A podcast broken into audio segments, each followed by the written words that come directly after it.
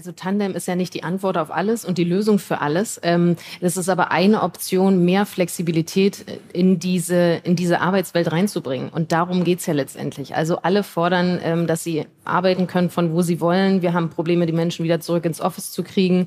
Ähm, wir wollen sie monitoren und gucken, arbeiten die wirklich. Und das ist halt alles nicht, nicht mehr zeitgemäß. Und mit dem Tandem kannst du halt so verschiedenste Bedürfnisse von Menschen mit auffangen, die halt nicht ihr ganzes Leben Leben lang äh, opfern wollen oder einer, einer Firma opfern wollen, ähm, sondern halt anders denken und äh, anders arbeiten wollen.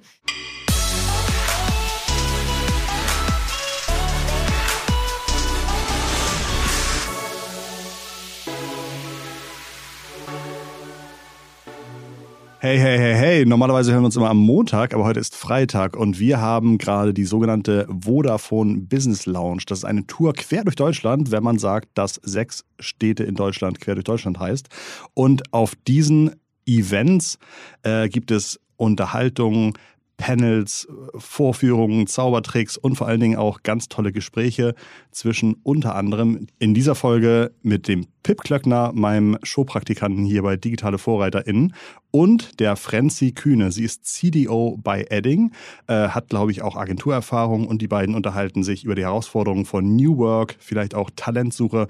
Und ich wünsche euch viel Spaß mit der heutigen Folge ohne mich und hoffe, ihr sammelt Kraft übers Wochenende, damit wir uns auf der anderen Seite hören, nämlich mit der nächsten Folge Digitale VorreiterInnen am Montag mit mir. Und äh, ja, jetzt viel Spaß mit der Folge und nicht vergessen, bis Montag. Liebe Frenzy, äh, wir kennen uns schon, deswegen duzen wir uns. Ähm, wir reden heute über New Work und insbesondere über das Thema Tandem Work. Ähm, für die, denen das noch kein Begriff ist, dabei geht es letztlich ähm, um das Thema Führungspositionen äh, doppelt zu besetzen, also so, sogenannte Doppelspitzen zu bilden. Und mich würde am Anfang gleich mal interessieren, wenn ich jetzt sage, also man besetzt Positionen doppelt, äh, insbesondere der Spitze, das wurde ähm, erfunden wahrscheinlich in der Politik. Also die ersten, die damit angefangen haben, waren die Grünen in den 80er Jahren äh, tatsächlich, äh, die immer ihre, äh, ihre Parteispitze doppelt besetzt haben. Für wen, und Sie können wieder diese roten, gelben Karten, äh, roten, grünen Karten nutzen, für wen das nach so ein bisschen äh, Luxus, Dekadenz, äh, Verschwendung klingt, einfach mal die rote Seite zeigen uns und die entweder schon gute Erfahrungen damit gemacht haben oder sehr aufgeschlossen gegenüber dem Konzept Tandem Work sind, gerne mal die grüne Seite zeigen.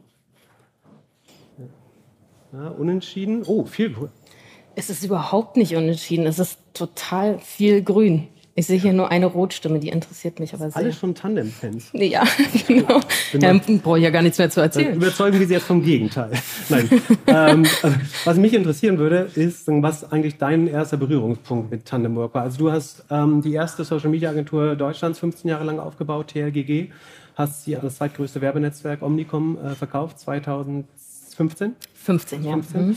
Ähm, bist dann die jüngste Aufsichtsrätin einer publicly listed, also börsennotierten Firma ähm, in Deutschland geworden bei der Freenet AG. Mhm. Ähm, so ein kleiner äh, Telco-Wiederverkäufer. Oder so. Ähm, und danach noch bei der so Doppelaufseherin bei der Württembergischen Versicherungs AG geworden. Mhm.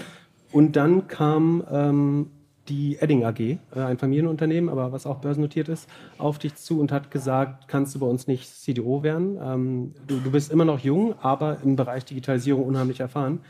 Was waren deine ersten Gedanken, als du dieses Angebot bekommen hast? Also es war so, dass ich ähm, mich nach sehr langem Überlegen entschlossen habe, bei TLGG rauszugehen und ähm, mir gar nicht groß den Plan gemacht habe, was ich demnächst dann machen wollte. Ähm, und bin im Februar 2020 raus. Mein erster Plan war, jetzt mache ich endlich mal Weltreise mit meiner Familie. Äh, Februar 2020, wir erinnern uns, es kam Corona. Meine Weltreise wurde dann also nichts. Und ähm, dann habe ich halt das gemacht, was alle anderen auch gemacht haben, Keller aufräumen, Toastbrot backen und so weiter. Und habe während dieser Zeit drüber nachgedacht, was könnte ich denn sonst machen? Ähm, und habe dann erstmal angefangen, eine Buchidee zu entwickeln und habe im Sommer 2020 aber Per Ledermann kennengelernt, das ist der Vorstandsvorsitzende von Edding. Und ähm, ich dachte ursprünglich, der kommt jetzt auf mich zu und will mich so als Freelancerin irgendwo dabei haben. Ähm, aber er hat gesagt, er will jetzt die CDO-Stelle aufbauen und ob ich mir das irgendwie vorstellen kann. Dann war mein erster Impuls, nachdem ich so verstanden habe, wie Edding funktioniert, dass es ein deutsches Familienunternehmen ist und ich Familienunternehmen eh ziemlich spannend finde und die an so, einem, so einem bestimmten Punkt stehen zu einer großen Transformation, zu, einer, zu der ersten großen Veränderung, dass das ein äh, ganz schön tolles Unternehmen für mich sein könnte. Und das ging mir dann auch nicht aus dem Kopf. Ich musste ihm aber sagen, ähm, wir können in einem Jahr wieder reden, weil ich will jetzt erstmal mein Buch rausbringen, mein zweites Kind zur Welt bringen und dann gucken wir mal. Und ein Jahr später rief er dann wirklich wieder an und äh, sagte, hier, wir sind mitten im Recruiting-Prozess, haben tolle Kandidatinnen und Kandidaten ähm, und ob ich mich da jetzt auch mal bewerben will. Und ich dachte mir so, ach ja, Edding ist mega toll, tolle Love-Brand, aber ähm, ich kann mir das nicht vorstellen, in einen Konzern zu gehen. Ich kenne die Menschen dort nicht, ich kenne diesen Konzern nicht. Ähm, und dann dieses 60, 80 Stunden im Vorstand arbeiten, das ist nicht das, wie ich mir mein Leben vorstelle. Und ähm, bin aus dem Telefonat gegangen mit äh, dem Gedanken, den ich ihm mitgegeben habe, er sollte da nochmal kreativ drüber nachdenken, ähm, wie ich in so eine Position reinkommen könnte, damit ich verstehe, wie sich das anfühlt. Ähm, und ich dachte mir nach dem Telefonat, er meldet sich eh nie wieder, das ist zu äh, abgepsücht. Und dann rief er ein paar Tage später wieder an und sagte, ey, hast du Bock, äh, so das im Tandem zu machen? Und ich habe mich wahnsinnig geärgert, weil ich dachte, warum war das nicht meine Idee? Warum bin ich da nicht drauf gekommen? Ähm, weil genau so wollte ich arbeiten und habe dann verschiedene Kandidatinnen aus diesem Bewerbungsprozess kennengelernt wo der Lebenslauf total zu meinem gematcht hätte und das so gepasst hätte. Die hätte das gemacht, was ich nicht möchte und was ich nicht kann und dann hätte das alles so super gepasst. Habe die kennengelernt und in den ersten paar Minuten habe ich gemerkt, oh, das matcht menschlich nicht. Und ich glaube, so Tandem-Positionen die wichtigste Basis ist, dass es menschlich einfach passt, weil das ist wie zusammen eine Firma haben und äh, zusammen gründen. Ähm, und gründen ist wie verheiratet sein. Also da brauchst du die menschliche Ebene. Und in meiner Verzweiflung habe ich dann meinem ehemaligen Kollegen bei TLGG ähm, eine WhatsApp geschrieben und gefragt, ey, hast du Bock auf Tandem im Vorstand bei Edding? Und er schrieb zurück, ja klar. Und dann war das so geritzt. Und das war dein erster Kontakt mit dem Konzept Tandem oder habt ihr das bei TRGG schon gelebt oder das du das? Tandem ist ja in ganz vielen Unternehmen auf allen möglichen Ebenen so ein, so ein Konzept, was man kennt. Also im Tandem zu arbeiten ist ja in den meisten Fällen so, dass es dann so eine äh, für meistens halt Muttis, die so Teilzeit arbeiten und wir haben ich glaube, 40 Prozent der, der ArbeitnehmerInnen in Deutschland arbeiten in Teilzeit. Davon gibt es sehr viele. Und dieses klassische Konzept ist Montag bis Mittwoch, Mittwoch bis Freitag. Ähm, und äh, das hatten wir bei TLGG natürlich auch. Aber Jobsharing ist halt mehr als das Gegenteil von Vollzeit. Das ist ähm, tatsächlich inhaltlich und auf inhaltlicher Ebene geprägt. Und hinter diesem Konzept, und das verstehe ich nicht, dass wir da in Deutschland jetzt die Ersten in so einer Vorstandsposition sind, steckt so viel mehr, weil du hast ja gleich zwei unterschiedliche Perspektiven, die in einer Entscheidung rauskommen, die in einer Lösung rauskommen. Und das ist äh, also inhaltlich so viel besser als äh, das, was wir sonst so haben. Weil, weil die Entscheidungen schon von zwei Personen verdaut sind quasi. Oder sagen, es dieser Sparring-Prozess oder Challenge, dass jemand nochmal Widerrede gibt und man das sozusagen weiter verfertigt, die Idee, weil das schon passiert ist. Genau, also es ist halt schon durch zwei Köpfe gegangen ähm, und deswegen automatisch besser, weil Entscheidungen wären besser, wenn mehrere Leute daran beteiligt sind, die unterschiedliche Kompetenzen und Erfahrungen mit einbringen. Deswegen sind ja auch divers besetzte Teams so viel schlauer und wirtschaftlich erfolgreicher als ähm, so homogene Teams oder eine Person an der Spitze, die eh nicht mehr der oder die Schlauste sein kann, ähm, als das, was wir gerade so kennen. Und besteht da nicht so ein bisschen die Gefahr, dass man das so als Diversity-Hack, also einerseits, äh, dass man es so ein bisschen als Teilzeit-Hack nimmt, das hast du gerade schon richtig mhm. beschrieben, aber auch, dass Leute das als so eine Art Diversity-Hack äh, nutzen, um zu sagen, wir brauchen zwar jetzt eine Frau oder so diverse äh, Mitarbeiter an einer gewissen Position, aber wir stellen die dann doch wieder unter männliche Aufsicht. Ist das nicht so eine Gefahr, die sich da auch ergibt? So wird's ja gerade gelebt. Also es ist halt nur in diesen ähm, auf unteren Ebenen, maximal in einer mittleren Managementposition, aber nie auf, auf wirklicher Führungsposition, weil ganz viele davor Angst haben, Führung auch zu teilen. Also das hat zum einen was damit zu tun, Macht abzugeben, klar. Also ich, ich bin da nicht alleine diejenige, die da vorne glänzen kann für eine äh, tolle Sache. Ähm, und zum anderen ist es, äh, ist es halt überhaupt nicht gelernt. Ähm, und ich habe jetzt so, wenn ich so viel darüber rede, ganz viele Vorurteile, äh, die mir da so begegnen, wo ich mir denke, im Alltag bewahrheitet sich das nicht. Also sowas wie, äh, ja, aber dann sind Leute verwirrt, zu wem sie gehen sollen oder ähm, es ist so viel, so viel Aufwand und so viel Mehrkosten. Das, das ist halt zu kurz gedacht. Aber das ist eine Frage, die ich auch gehabt hätte tatsächlich. Wer ist der Ansprechpartner? Also intern kann man auch sagen, da reden vielleicht die, die besser miteinander können, äh, vielleicht suchen sich dann so automatisch ihren äh, vielleicht empathischer wirkenderen äh, Gesprächspartner oder wo es einfach besser matcht. Aber was ist denn jetzt, wenn jemand extern versucht, quasi den CDO von Edding anzurufen? Was, was soll er machen?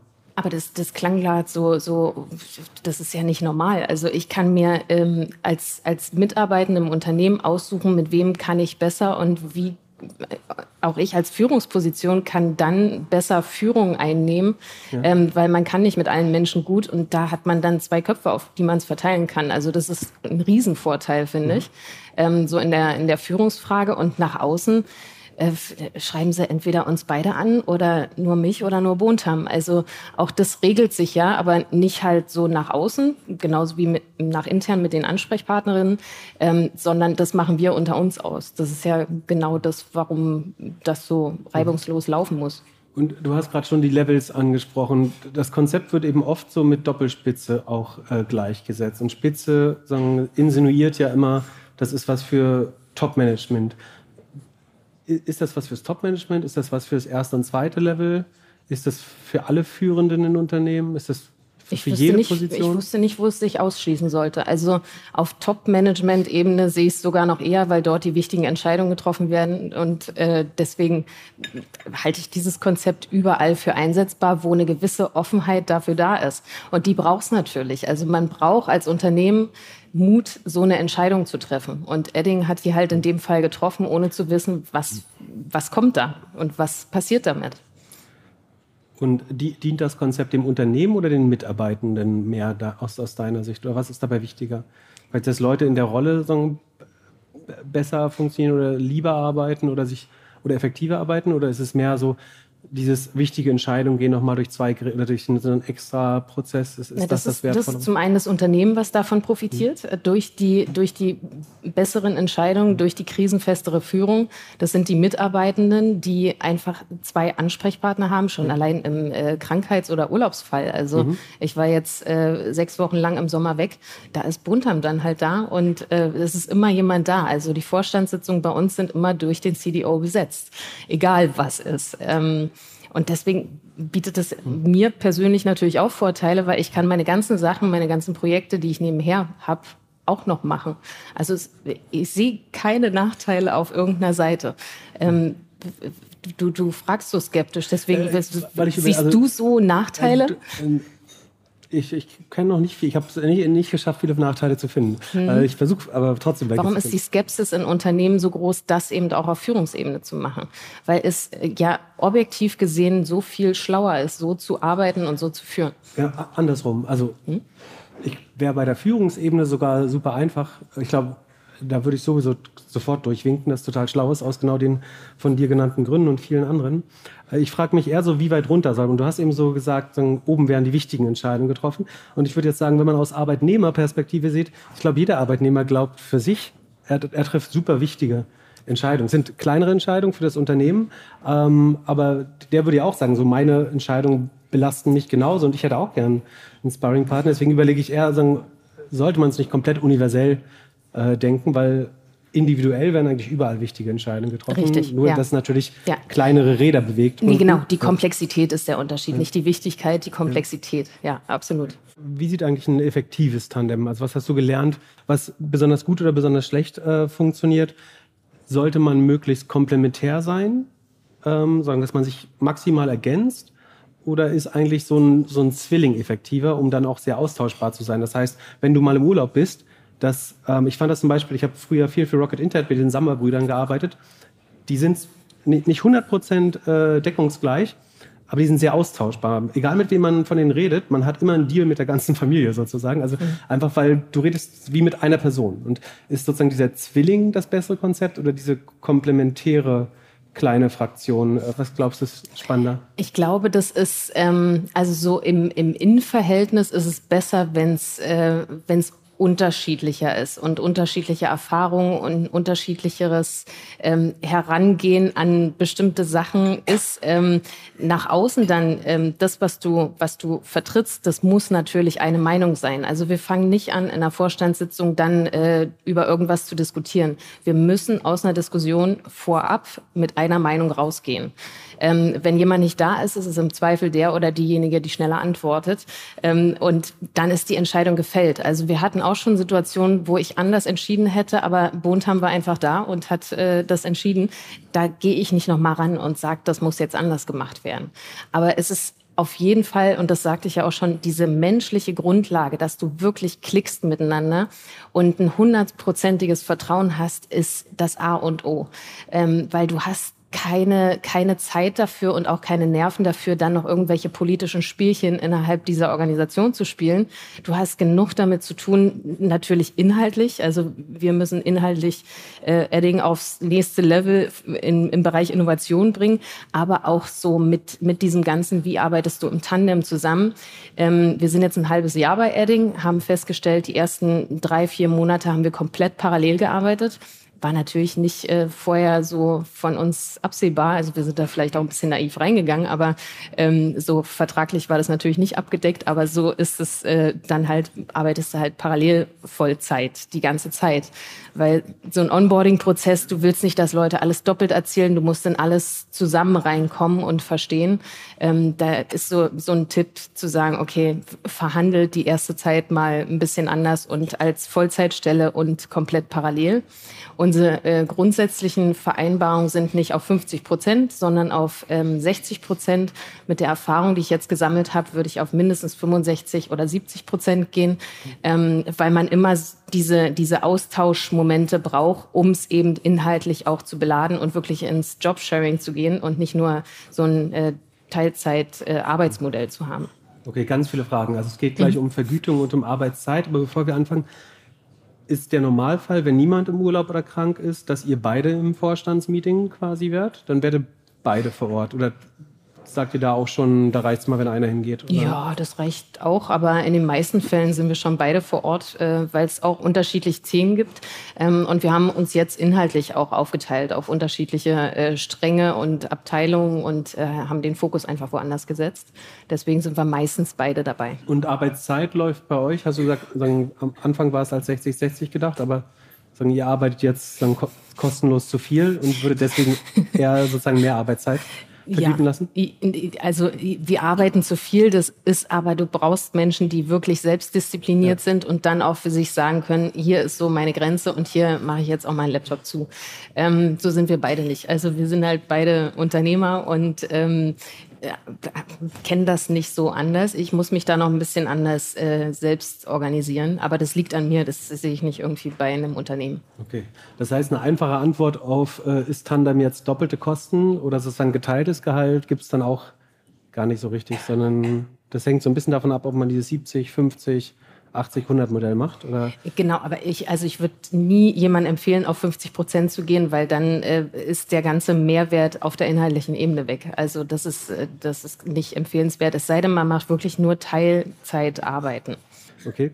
Und ähm, nochmal zu der Kommunikation. Also ihr habt beide eine eigene E-Mail-Adresse? Gibt also wir sind, wir sind gestartet mit drei E-Mail-Adressen, eine für mich, eine für Bontam und eine gemeinsame. Wir nennen, wir haben so eine Abkürzung, äh, FIBO, so nennen wir uns intern. Ähm, und wie, wie kommt es dazu, FIBO? Das sind äh, Frenzy, der erste Buchstabe, der letzte Buchstabe ah. ist FI und äh, Bontam BOO okay, ist so seine ersten, ja, völlig egal. Also FIBO ist, äh, es gibt's nicht mehr, ähm, die gemeinsame E-Mail-Adresse, weil das äh, zu viel war. Die Leute wussten innerhalb von kürzester Zeit, wen sie ansprechen sollten, zu welchen Themen. Ähm, das gemeinsame äh, Ding ist völlig untergegangen und auch im, so technische Hürden hast du dann ja auch im Intranet, kannst du dich nur einloggen mit einem äh, Account und nicht gleichzeitig und deswegen ging da alles unter, haben wir dann nach äh, zwei Wochen abgestellt. Und wie, wie, viel Zeit arbeitet ihr dann wirklich überlappend und wie viel macht eigentlich jeder so sein Aufgabengebiet? Ähm, und wie, wie, stimmt ihr euch vor allem auch mitten, miteinander ab? Das ist eine gute Frage. Ich würde sagen, wir machen ähm, im Moment noch so 30 bis 40 Prozent gemeinsam ähm, und telefonieren mehrmals täglich. Wir besprechen alle Meetings, die wir gemeinsam machen, vor, ähm, so dass wir da dann wirklich mit einer Stimme reingehen können. Ähm, der große Vorteil ist, dass wir uns seit äh, 15 Jahren kennen und zusammenarbeiten. Also ich kann schon sehr antizipieren, wann Bontam in welcher Situation wie reagieren wird. Ähm, aber das ist halt so eine Voraussetzung, die hat nicht jeder und nicht jeder. Mhm. Und äh, die Vorteile sind quasi, man kann eben sagen, Teilzeit arbeiten. Das muss aber nicht sein. Es können theoretisch auch zwei Leute sein, die 100 Prozent arbeiten, wenn ich es richtig verstehe und sich dann ein bisschen thematisch aufpasst. Man kann Krankheit gut abpuffern, Urlaub. Mhm. Äh, ich habe mir von jemandem sagen lassen, äh, worauf ich nie gekommen wäre, auch sowas wie Sabbaticals sind auf einmal total einfach theoretisch sogar zu machen? Oder ja, theoretisch schon, theoretisch schon. Ähm, das hängt immer, das hängt, glaube ich, immer von der Phase des Unternehmens ab. Ähm, also das ist schon äh, gerade bei Edding jetzt so, wir sind mitten in einer großen Transformationsphase. Da äh, würde ich Buntam Vogel zeigen, wenn er jetzt sagt, oh ciao, ich gehe jetzt mal drei Monate ins Sabbatical. Nein, also nee. Und man macht sich natürlich auch so ein bisschen äh ersetzlich dadurch. Ne? Also es ist aus Arbeitgebersicht eigentlich total spannend, weil also ich habe nicht mehr diese Sache, äh, Mitarbeiter XY passt mir eigentlich nicht, aber wir haben noch keinen Ersatz und wir brauchen noch Übergabe und was weiß ich. So, man kann schon auch sagen, da passt was nicht. Wir brauchen keine Übergabe, weil das ist bei einer Person haben wir das Wissen ja sehr stark in der mhm. Firma. Also ist ja auf, aus, aus beiden Seiten auch Unabhängigkeit, weil du kannst auch sagen, ich habe mich hier krass äh, irgendwie verschätzt oder ich habe gerade irgendwie einen Burnout oder ich fühle das alles gerade nicht mehr. Und du kannst morgen eigentlich, also ein bisschen sagen, zugespitzt, aber du kannst morgen sagen auch, ohne dass, also der Friedhof ist ja voll mit Leuten, die sagen, sie sind unersetzbar. Ich, eigentlich müsste ich kündigen, aber äh, ich muss hier noch drei Monate bleiben, das alles aufräumen.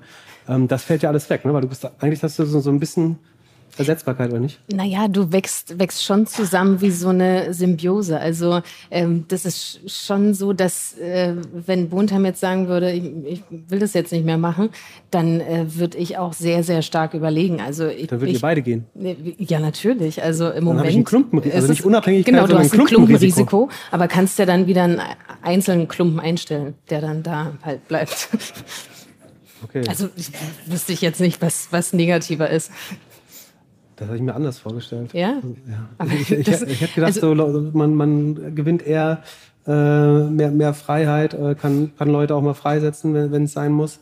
Aber, okay. Nee, nee. Also äh, so, so lebe ich das nicht. Ähm, also, weil wir schon sehr eng miteinander sind und diese Position mhm. ja nur deswegen so machen. Also ich mhm. würde nicht anders arbeiten wollen. Ähm, deswegen ist das für mich gar keine Frage. Wenn er geht, gehe ich auch. Ist es eigentlich einfacher oder schwerer, Leute zu finden, die im Tandem arbeiten mögen, deiner mm. Erfahrung nach? Ah, schwierige Frage, ähm, weil wir ja so viele Teilzeitarbeitende haben ich glaube trotzdem ist es schwerer, Menschen in, im Tandem zu finden, weil du musst immer noch diese, diese Ebene mitbedenken, die müssen auch zueinander passen.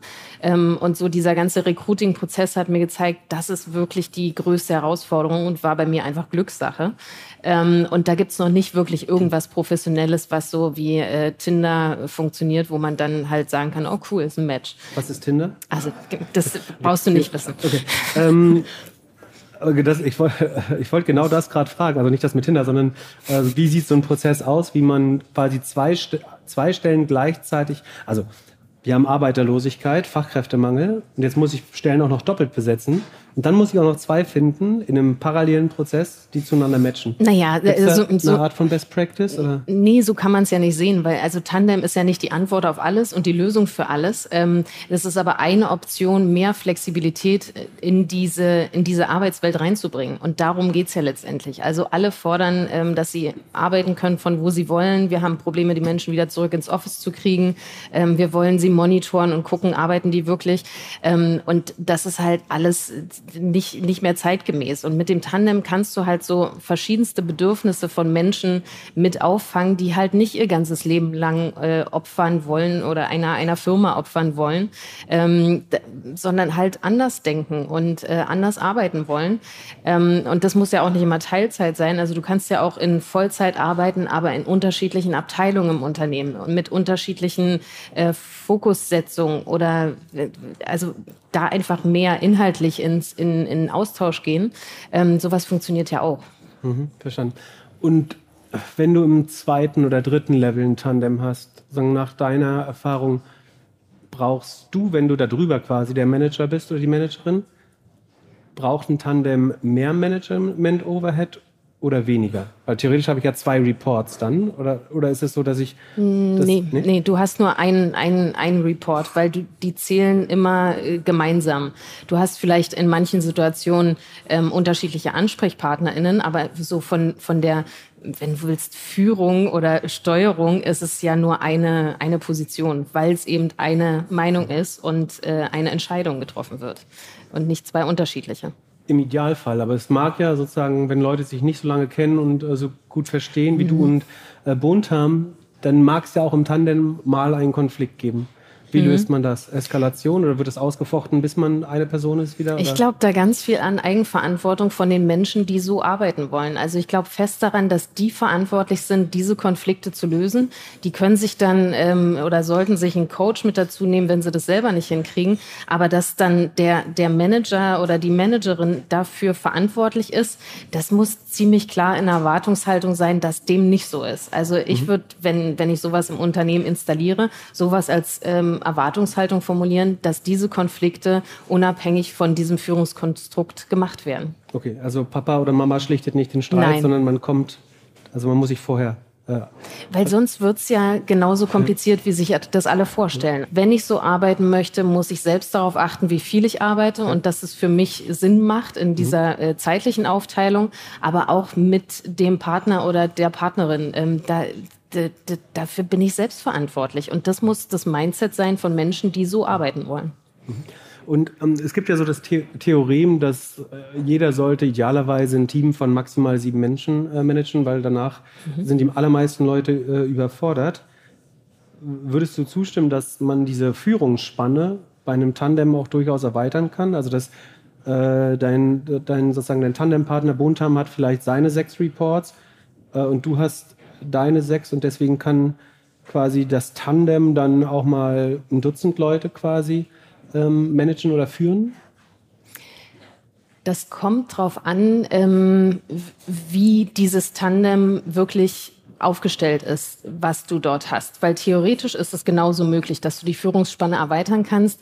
Wir haben jetzt bei Adding in unseren Direct Reports auch ähm, eine Art Tandem. Die sind äh, beide verantwortlich für eine Abteilung, ähm, aber fühlen sich gar nicht so. Wie ähm, das ist ja dann auch nochmal ein Unterschied zu einer Doppelspitze, die du hast, oder arbeitest du wirklich im Tandem? Ähm, und deswegen ist es was, wie du es aufbaust, aber das kann funktionieren, wenn die sich so verstehen, wie Bontam und ich uns mhm. verstehen und ähm, auch so so leben, dass du dann natürlich die Führungsspanne erweitern kannst. Ja. Ich finde das mit dem, äh, du, du fühlst das gar nicht so äh, ganz gut, weil tatsächlich ähm, hat, hat mir ein ehemaliger Arbeitgeber gesagt, wir machen ganz viel Tandem äh, inzwischen. Und ich habe gesagt, boah, das klingt ja mega ineffizient, alles doppelt besetzen und so. Äh, das ist so ein neues Shishi. Äh, und dabei habe ich dann sagen, in, der, in der Konversation gemerkt, dass ich in dieser Firma jahrelang in einem Tandem gearbeitet habe, ohne es so zu nennen oder äh, zu wissen. Also ich habe damals sozusagen das Flug und äh, das Flugprodukt von Idealo oder das Reiseprodukt von Deutschland größten Preisvergleich äh, verantwortet.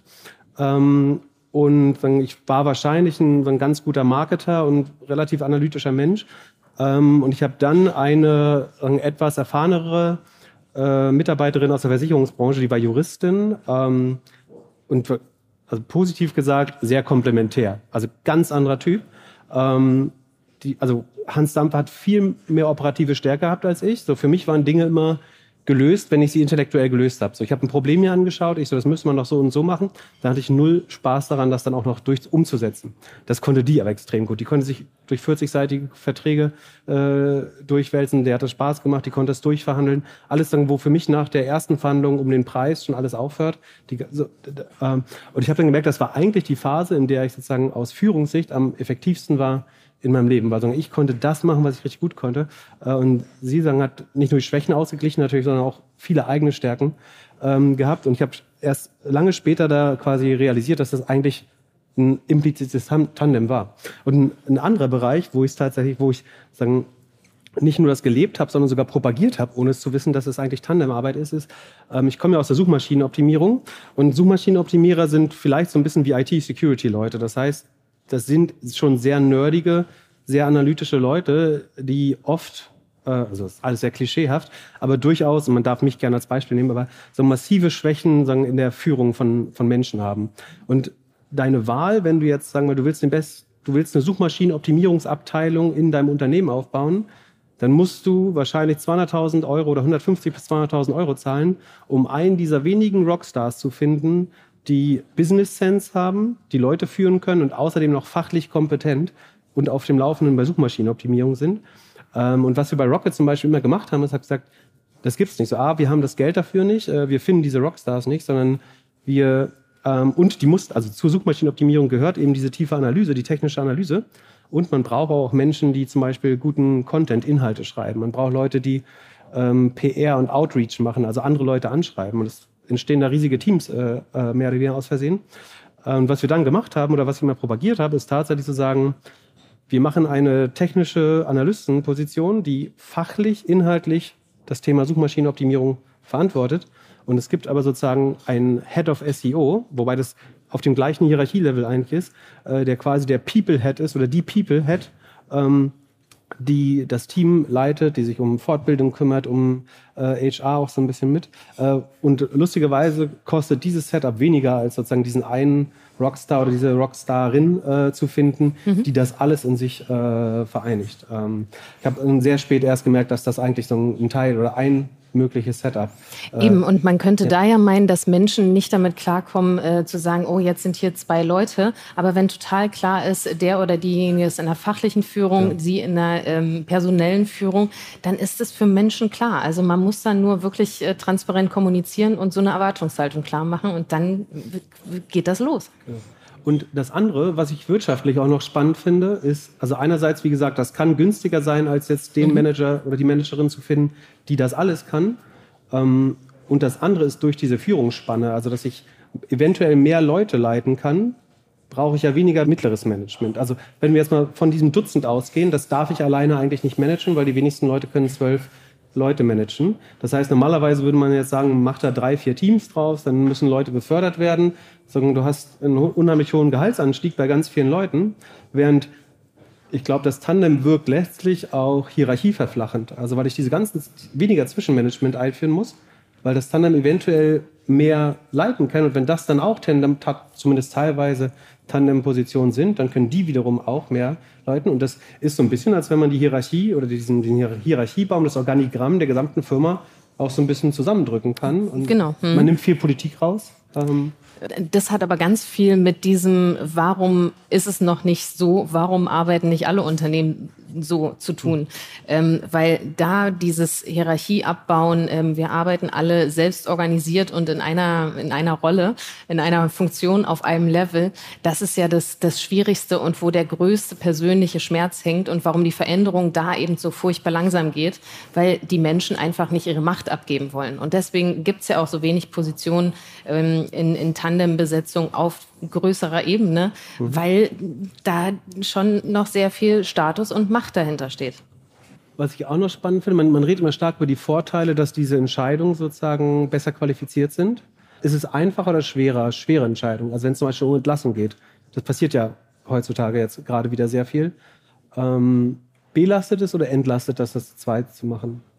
Entscheidungen zu treffen? Schwere Entscheidungen. Schwere also Entscheidungen zu treffen. Zum Beispiel Leute gehen zu lassen. Ja wenn das zwei Leute entscheiden. Also spart man sich eventuell in McKinsey, weil man sagen, wir haben das für zwei entscheiden. Also wir müssen jetzt nicht den Unternehmensberater loslassen. Wie läuft's denn, wie läuft's denn gerade in Unternehmen? Also da ähm, trifft doch auch einer für bestimmte Bereiche die Entscheidung, wenn das gemacht werden soll. Ja, aber viele Leute, wenn du sie fragen würdest, habe ich, hab ich das Gefühl zumindest, äh, würden sagen, ich tue mich sehr schwer damit. Oder ähm, ich, äh, ich mag die Verantwortung nicht abends fühle ich mich vielleicht dann doch schlecht, weil ich Leute habe gehen lassen müssen. Gerade Leute, die noch nicht lange führen vielleicht, die das erste Mal Menschen gehen lassen müssen. Ähm, ich überlege gerade, es ist wahrscheinlich auch da ein Vorteil, wenn man sagt, die Entscheidung haben wir zu zweit getroffen, das musste sein und ich muss die auch nicht alleine tragen und auch nicht alleine verantworten. Wenn man menschlich dieses Bedürfnis hat, da nicht alleine diese Entscheidung schultern zu wollen, ist das sicherlich hilfreich, ja. Mhm. Aber also ich glaube auch also so gute Entscheidungen zu treffen, aber eben auch weniger populäre. Mhm. Das ist halt Teil von, von, vom Management ähm, und Teil des Jobs insgesamt. Ähm, und da ist auch wieder jeder und jede dafür verantwortlich, mit dieser Verantwortung umgehen zu können. Mhm. Also egal, ob man im Tandem arbeitet oder nicht, das wird dadurch nicht weniger schwer, ähm, okay. so eine Entscheidung zu treffen. Das, aber sowas gehört nun mal dazu. Das ist der, der Job. Und welche Qualifikationen brauchen Menschen, um tandemfähig zu sein? Also gibt es irgendwas, wo du sagen musst, wenn das nicht da ist, dann wird es der, der Typ oder die Frau wird niemals tandemfähig werden? Also ich habe mal so einen, so Persönlichkeitstest gemacht und ähm, da wurden so alle möglichen Motive ähm, für Menschen getestet und ich bin sehr, sehr äh, statusunausgeprägt. Also mir geht's nicht in diesen Sachen, die ich mache, darum, welchen Titel habe ich damit oder ähm, womit kann ich mich dann schmücken. Das ist mir total egal. Mir ist auch ziemlich egal, was so andere über mich denken. Deswegen ist es so ähm, da dann eben, eben zurückgenommen, würde ich sagen du bist doch im positiven Sinn nicht alleine schuld. Dann, also du kannst es nicht sagen, das ist jetzt dein Verdienst. Nee, nee, nee, nee, nee, das ist eine Fehlannahme, weil ich hafte ja, im, im Zweifel, wenn es hart auf hart kommt, hafte ich ja voll und ganz für die Entscheidungen, die wir da treffen. Also das ist nicht so, dass man dann auch so, so die ganzen Haftungssachen teilt, sondern da hängt man dann voll mit drin. Also ähm, wenn irgendwelche Entscheidungen getroffen werden, bin ich genauso schuld daran, ähm, wie, wie auch Bontham oder der restliche Vorstand. Also das ist schon so ein Gemeinschaftsding. Ja. Das heißt, du verkörperst 100 Prozent sozusagen die Siege, aber auch die, das Scheitern. Absolut, absolut. Ja. Als wir mit anderen Leuten darüber geredet haben, dann fühlt sich, die sagen immer so, ja, die Leute müssen empathisch sein, halt, müssen gut ko kooperieren. Dann das, was du gerade sagst, dass sie so ein bisschen weniger Ego haben müssen, aber sagen auch Dinge im Team erreichen, genauso gut finden, wie sie alleine erreichen. Und das klingt dann immer so wie, ja, wenn alle Manager so wären, dann bräuchten wir Tandem auch gar nicht mehr. Ja, so aber so müssen ja alle werden. Also ein Manager ist dafür da. Ein Manager vielleicht nicht mehr, keine Ahnung. Aber also ich glaube, ein Management muss dazu in der Lage sein, die ganze, also das, das klingt immer so abgedroschen, aber zu empowern, das Team zu empowern, weil du musst verstehen, du bist nicht mehr der oder die Schlauste im Raum, sondern das ist dein Team.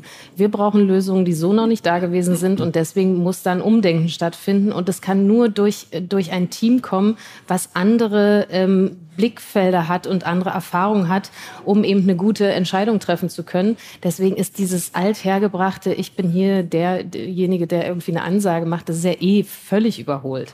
Also ähm, ist es wirklich so ein, wie kann mein Team am besten zusammenarbeiten und dafür bin ich verantwortlich, dass da tolle Lösungen rauskommen. Das heißt, dass ich Bonusvereinbarungen zum Beispiel, muss ich dann auch mal fürs ganze Tandem machen. Also ich kann nicht sagen, der eine hat outperformed, der andere. nee, das funktioniert. Berechtigte Frage, oder? Ja, da habe ich noch nie drüber nachgedacht. Also das genauso wie du, also das muss schon auf einer Ebene sein. Da kann nicht der eine mehr verdienen und die andere weniger. Das muss gleichberechtigt sein, weil wie ich schon sagte, diese, du hast du hast da keinen Spielraum für irgendwelche äh, politischen Sachen oder äh, so ein, so ein Rangding. Mhm. Das muss gleichberechtigt sein. Also deswegen auch diese äh, Bonussachen, bin ich eh kein großer Fan von. Äh, das okay. muss, äh, muss zusammen funktionieren und geteilt werden. Okay, wenn, wenn nicht Bonus, dann vielleicht Feedbackgespräche und Performance Reviews. Also sagen wir, du wärst jetzt der, die Vorgesetzte. Ähm, würdest du das mit beiden gleichzeitig ja. machen oder einzeln? Ich würde es mit beiden, beiden gleichzeitig machen und ähm, ich sehe diese, diese Menschen als Einheit und deswegen äh, mache ich das mit denen zusammen. Ähm, das ist für mich total klar, weil ich will ja auch nicht äh, mehr Direct Reports haben, nur weil ich da ein Tandem habe. Aber so muss es in der idealen Welt funktionieren. Okay. Ich habe noch eine schlaue Person gefragt nach Vorteilen und es wird so eine, so eine Quickfire-Runde draus machen. Schieß los. Einfach sagen, ist Quatsch, stimmt oder super gern noch kommentieren. Ähm, es gibt weniger Breeding, also weniger, wie sagt man das auf ähm, weniger sagen, Basis für Mobbing, äh, in, wenn viel Tandem in einem Unternehmen ist. Ist das richtig oder falsch? Also mobben sich Tandems mehr oder weniger? Oder Verstehe nicht. Untereinander oder ähm, werden andere? die gemobbt?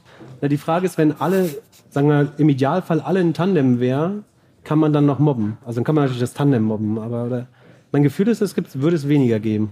Nee? Sorry, habe ich noch nie drüber nachgedacht und vielleicht verstehe ich die Frage auch nicht so richtig. Wenn, wenn alle in Tandem arbeiten. Ich habe gesagt, das Modell ist so gut, das Modell ist so gut, ich muss negative Sachen konstruieren. dann gibt es weniger Mobbing. Ich, ich, ich, ich krieg's nicht hin. Ich Weil du kannst ja niemanden mehr isolieren. Hin du kannst niemand mehr, weil die eh zu zweit sind und deswegen, ja, ja aber Tandem gegen Tandem ist ja wie eins zu eins. Also natürlich, das das ja, das wäre irgendwie das Gleiche. Tandem führt zu schnelleren Entscheidungen, weil einer immer ein bisschen mehr treibt. Richtig oder falsch? Innerhalb des Tandems? Mhm. Äh, ja, richtig. Tandem führt zu besserer Compliance, also weniger Untreue, Bestechlichkeit. Wenn jetzt irgendein Einkäufer, der kann halt deutlich schwerer sagen, wir machen das jetzt, weil. Glaube ich auf jeden Fall. Du brauchst vier Augen, musst ja. vier Augen bestechen. Mehr Sicherheit. Mhm. Du hast wahrscheinlich bessere Mental Health und weniger Burnouts in einem Tandem? Hundertprozentig. Du hast ja noch Zeit für dich und andere Sachen, die Spaß machen. Ja. Und bei, bei, so bei den Contra war wirklich das Einzige, was übrig geblieben ist, so nach einem Gespräch, diese persönliche Attribution. Dass es sehr schwer zu sagen ist, das, was du, das hast du erreicht. Aber du hast ja schon quasi darauf geantwortet. Man braucht eben Menschen, die auch stolz drauf sind, Sachen zusammen zu erreichen, letztlich. Ne? Aber genau, gemeinsam zu erreichen und als Team zu erreichen. Damit meine ich da nicht nur das Tandem, sondern ja. eben, das ist alles Teamwork, was da rauskommt. Und dafür ja. steht das gesamte Team. Und mir macht es viel mehr Spaß, ähm, nicht mich feiern zu lassen, sondern mein Team, mit meinem Team gemeinsam zu feiern. Ja, wenn, wenn die Welt so wäre, äh, das wäre spannend. Warum ist sie nicht so? Das ist ja die Frage, die ich mir die ganze Zeit stelle. Warum gibt es so viele Vorbehalte? Warum funktioniert Veränderung so langsam? Warum sind so wenig Leute mutig? Was ist da los? Also wir haben so viele überlappende Krisen und so stecken so tief in der Scheiße drin und es bewegt sich so wenig. Also wenn es schon bei einem Tandem anfängt, was für mich banal ist, dass ich, also wirklich, hast du darauf eine Antwort? Nee, ich habe eine Frage darauf. Schade. Ach, das ist ja deine Rolle. Kann man jedes Unternehmen transformieren und ist jedes Unternehmen tandemfähig, prinzipiell? Mm, nein. Also nicht, wenn, wenn die Kultur dafür nicht da ist, wenn die Offenheit dafür nicht da ist, Neues auszuprobieren. Das hängt insgesamt sehr eng zusammen mit, welche Innovationskultur hast du im Unternehmen, welchen Reifegrad in, in Sachen Innovation und wie mutig ist äh, die Spitze und wie mutig geht die voran, solche Entscheidungen zu treffen. Mhm. Ich habe noch tausend Fragen. Äh, ich bin überrascht. Äh, du hast super geantwortet. Ähm, Danke. Ähm, ist die Zeit schon alle, verdammt. Aber so, was ich auf jeden Fall noch wissen wollte, bevor noch Fragen gestellt werden dürfen, die sich gern schon überlegt werden dürfen. Ähm, was sind so die drei oder wenn du hast auch gern fünf so Erkenntnisse der letzten Jahre über New Work, Tandem Work, die vielleicht auch dich selber überrascht haben oder wo du selber was gelernt hast, die du Leuten weitergeben möchtest? Also wo du denkst, ich möchte Arbeitskultur eigentlich verändern oder ich wünschte, ich hätte das früher gelernt. Gibt es da so, so Stichpunkte, die du gern weitergeben würdest? Ähm, äh, das ist tatsächlich das, was ich gerade schon gesagt habe. Also diese Kultur zu haben, einfach zu machen und Dinge auszuprobieren, ist wahnsinnig wichtig, um nicht stehen zu bleiben. Und das Schlimmste ist Stillstand einfach in, in dieser Zeit und für Menschen persönlich. Wenn sich da nichts in, in Bewegung befindet, werden Menschen träge und dann treffen sie schlechte Entscheidungen, dann sind sie einfach behäbig. Das heißt, man muss sich darauf einstellen, immer unbequem zu bleiben und immer zu stören. Also ich bin in, in allen möglichen Runden ständig der Störfaktor, aber genau das brauchst, damit der Funke überspringt und die Leute auch anhand von, von guten Beispielen und so von, von Leuchtturmprojekten, die Spaß machen, sehen, ah, okay, das meinen die die ganze Zeit mit Veränderung und diesem Digitalisierungskonstrukt.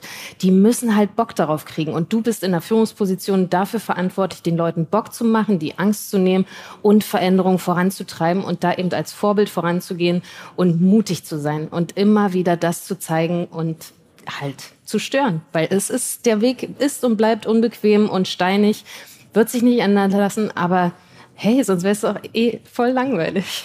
Okay, also hier warst du heute nicht der Störfaktor, äh, fand ich. Ich habe letztes Mal gelernt beim letzten Talk in Frankfurt, äh, ich soll, äh, man sollte mit Komplimenten äh, schließen. Das war eins. Ich habe noch ein zweites. Und zwar, was mich wirklich sehr beeindruckt hat, hast ist, du sagst äh, oft total ehrlich, dass du sozusagen nicht so der Zahlenmensch bist und bist äh, oder warst Doppelaufsichtsrätin, bist jetzt äh, sagen Vorstandsmitglied in einem börsennotierten Unternehmen.